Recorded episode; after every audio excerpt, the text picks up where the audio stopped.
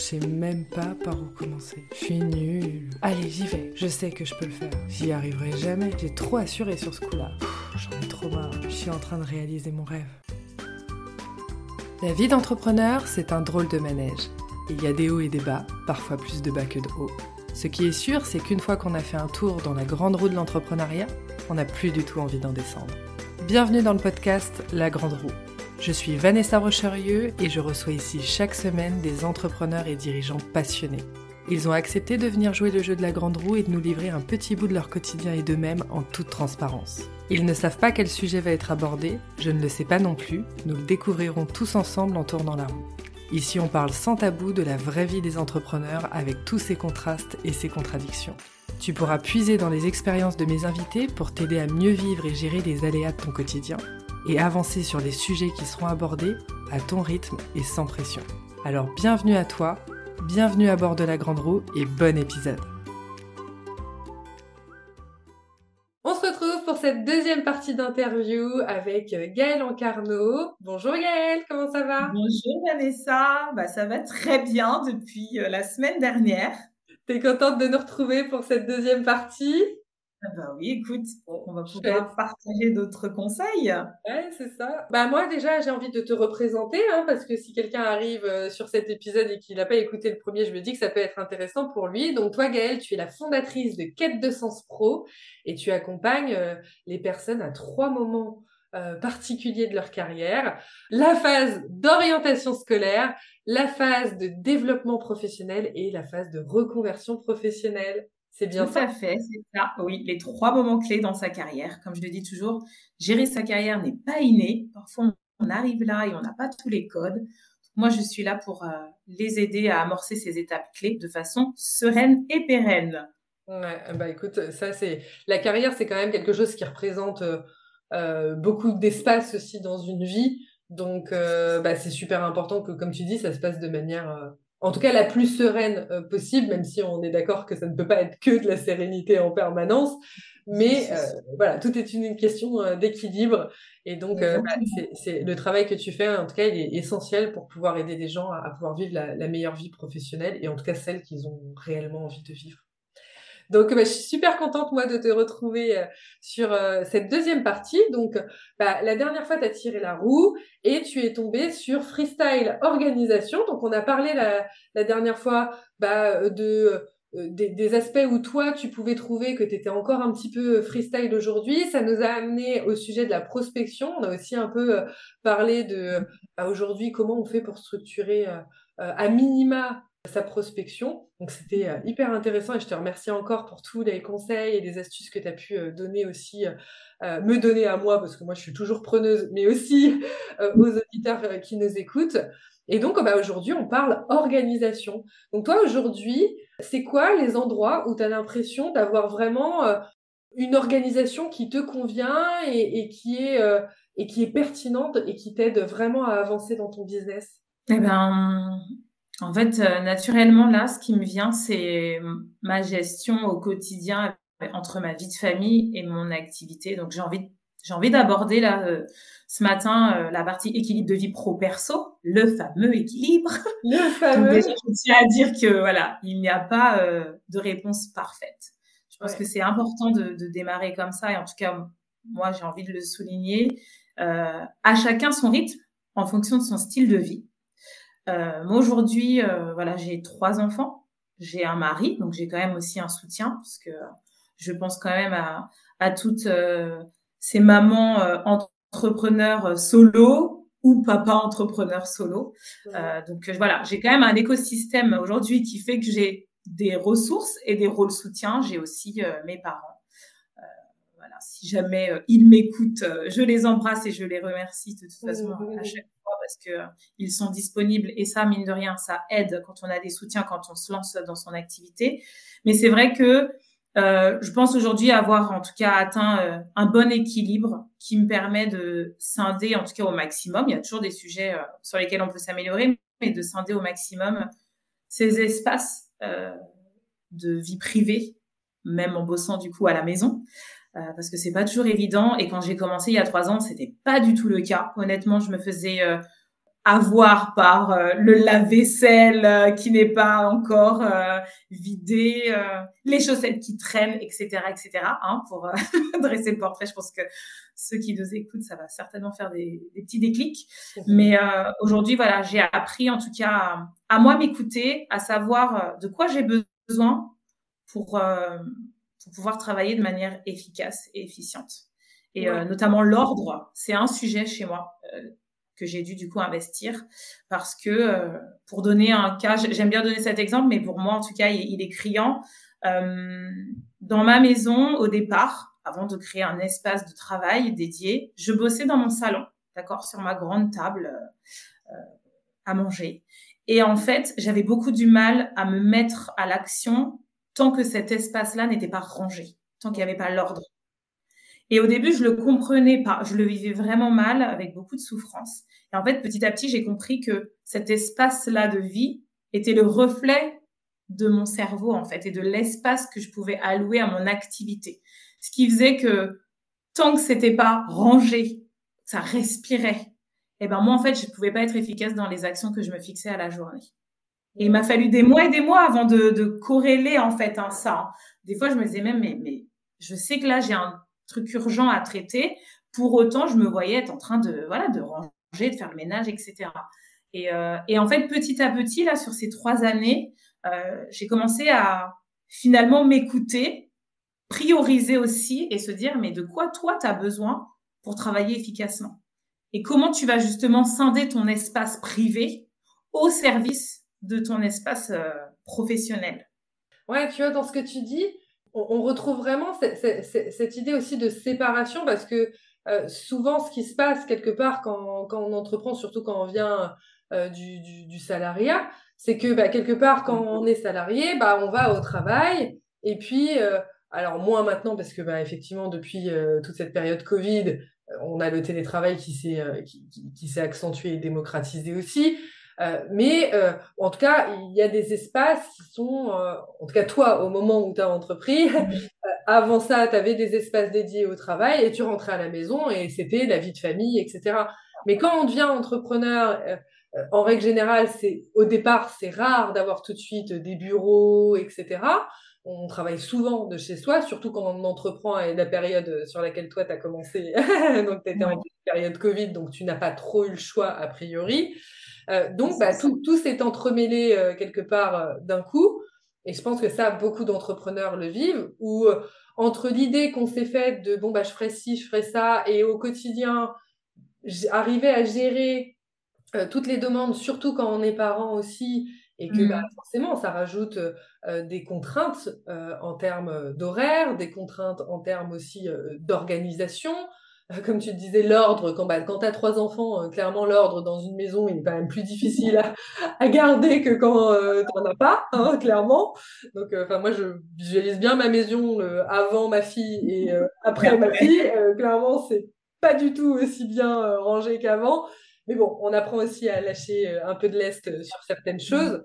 Et donc, quelque part, on en vient à cette notion de c'est important de laisser de la place, finalement, à chaque domaine euh, et, et, que quelque part ce soit clair pour soi, peu importe comment on le fait, mais de penser une organisation euh, qui nous convient.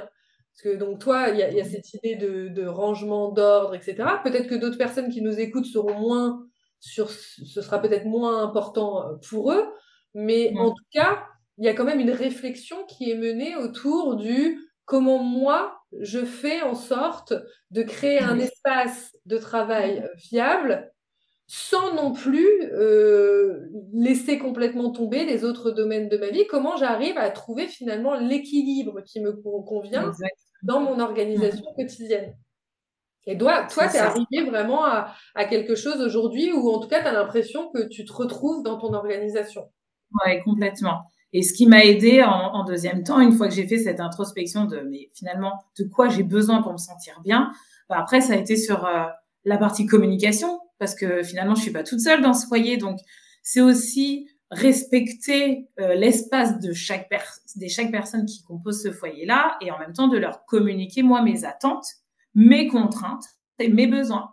Donc euh, j'ai dû les prendre tous hein, individuellement pour vraiment leur dire, bah voilà, maman aujourd'hui a changé d'activité, voilà ce que ça implique, voilà ce que ça impacte pour nous dans la famille. Et du coup, voilà de, de quoi j'ai besoin. Moi, en fait, ça m'aiderait que tu respectes cet espace-là. Et, et finalement, c'est quelque chose qu'ils ont compris. Bon, je dis pas que tous les jours, la maison, elle est, elle est nickel dans tous les espaces, mais en tout cas, cet espace de, de vie-là, il l'est.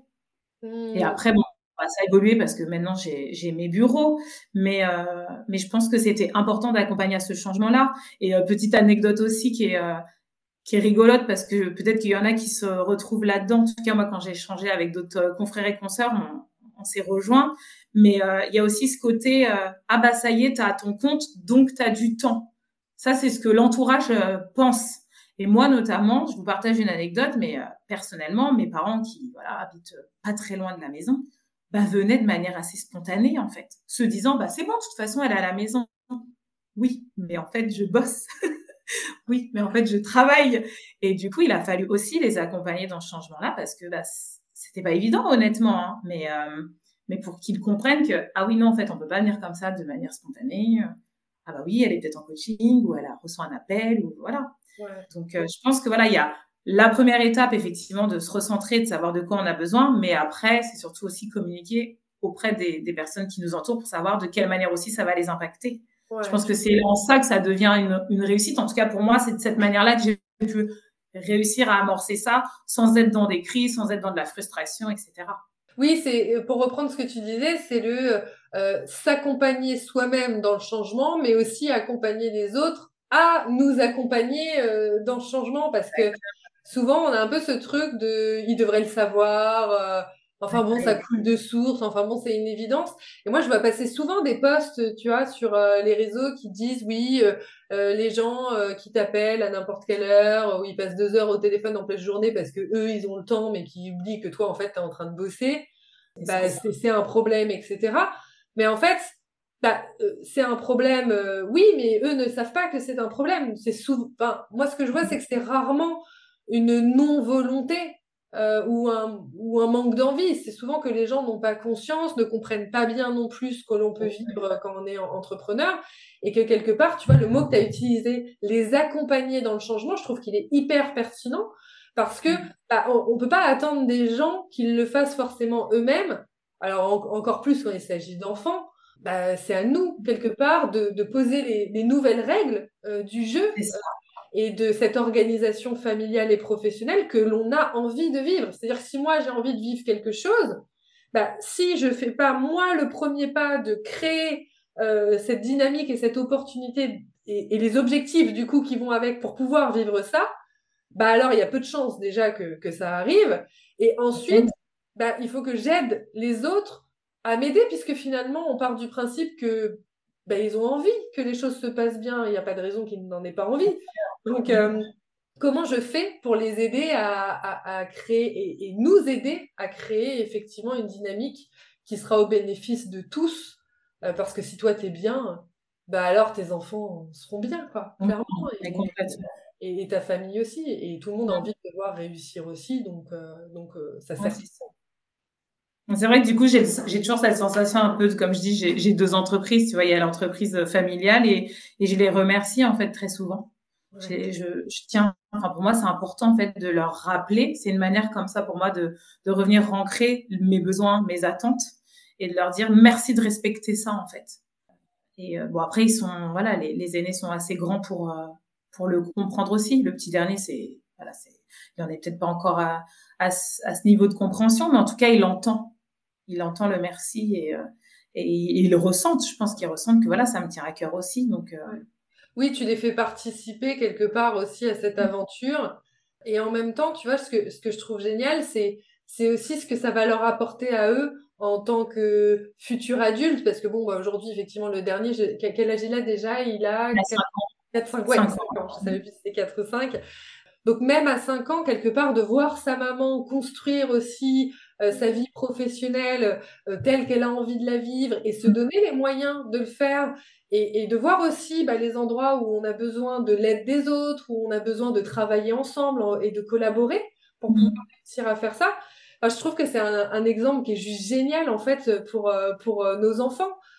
et des fois, on culpabilise beaucoup, tu vois. Enfin, moi, je, je sais pas pour toi, mais moi, c'est vrai que bah, naturellement, notre cerveau nous amène plutôt sur ce qui va pas. Donc on voit euh, les endroits où on se sent un peu frustré, euh, frustré, les moments où on aurait aimé peut-être passer plus de temps avec eux, euh, toutes les fois où on n'estime pas avoir été la meilleure maman du monde sur ce coup-là. Et on voit pas forcément cette autre facette qui est le quelque part tout ce que moi je suis en train de faire là en créant cette vie et en créant cette entreprise et en vivant cette aventure entrepreneuriale, bah, c'est aussi lui donner et leur donner des choses à eux euh, pour leur vie. Et c'est aussi euh, bah, des exemples de résilience, euh, bah, voilà, d'organisation, de bah, se donner les moyens d'atteindre ses objectifs. Et je trouve que c'est aussi un cadeau qu'on leur fait, quoi, quelque part. complètement. Et de considération aussi, je rajouterais.